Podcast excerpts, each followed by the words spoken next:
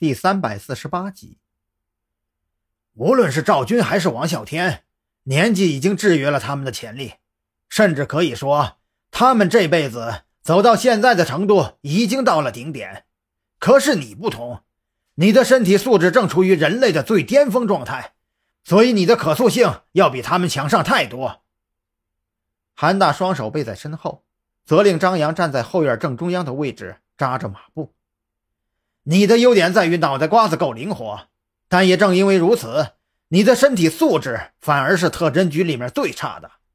你也别不服气，就算是对上年纪最大的王啸天，生死相搏的情况之下，你必死无疑。张扬心里闪过一抹不快，他知道自己的近身搏斗一直是弱项，可是韩大断言自己连王啸天都打不过，有些过分了吧？韩大一眼就看出了张扬的不快，本就严肃的面孔更是黑了几分。怎么说你两句还不爱听了？你还别不乐意。前天晚上若是换做王啸天，他绝对不会让彭璇开车送他，更不会让彭璇离开装修公司。时刻保持警惕是一个刑警应有的基本素养。可是你呢？张扬被训斥的有些发懵，他隐约觉得。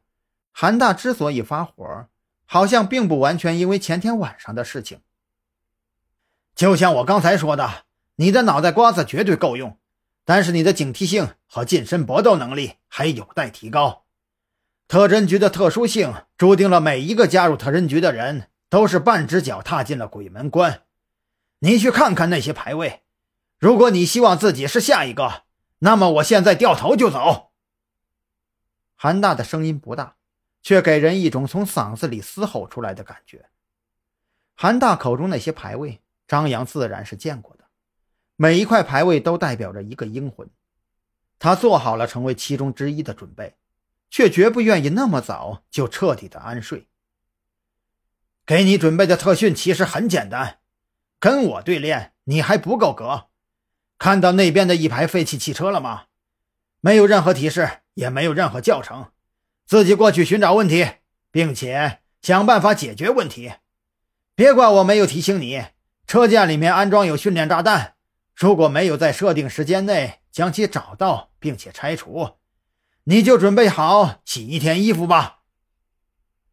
韩大冷着脸指向一边的废弃汽车，眸中却是闪过一抹异样。张扬有些懵逼，在警校里，他也学习过对简易爆炸物的处理。可是排弹这种对专业性要求非常高的科目，都是特警或者武警部队里自行组织的，跟警校或者军校压根就没有关系。想到训练弹里面装着的极其难以清洗的油彩，张扬心里就一百个不情愿。可转头看向韩大，他也只能捏着鼻子认了。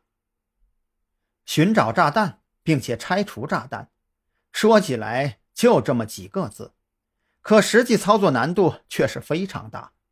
尤其是韩大特意安放在废弃汽车里的训练弹，体积要比正常的炸弹更小，隐蔽性自然就更强了。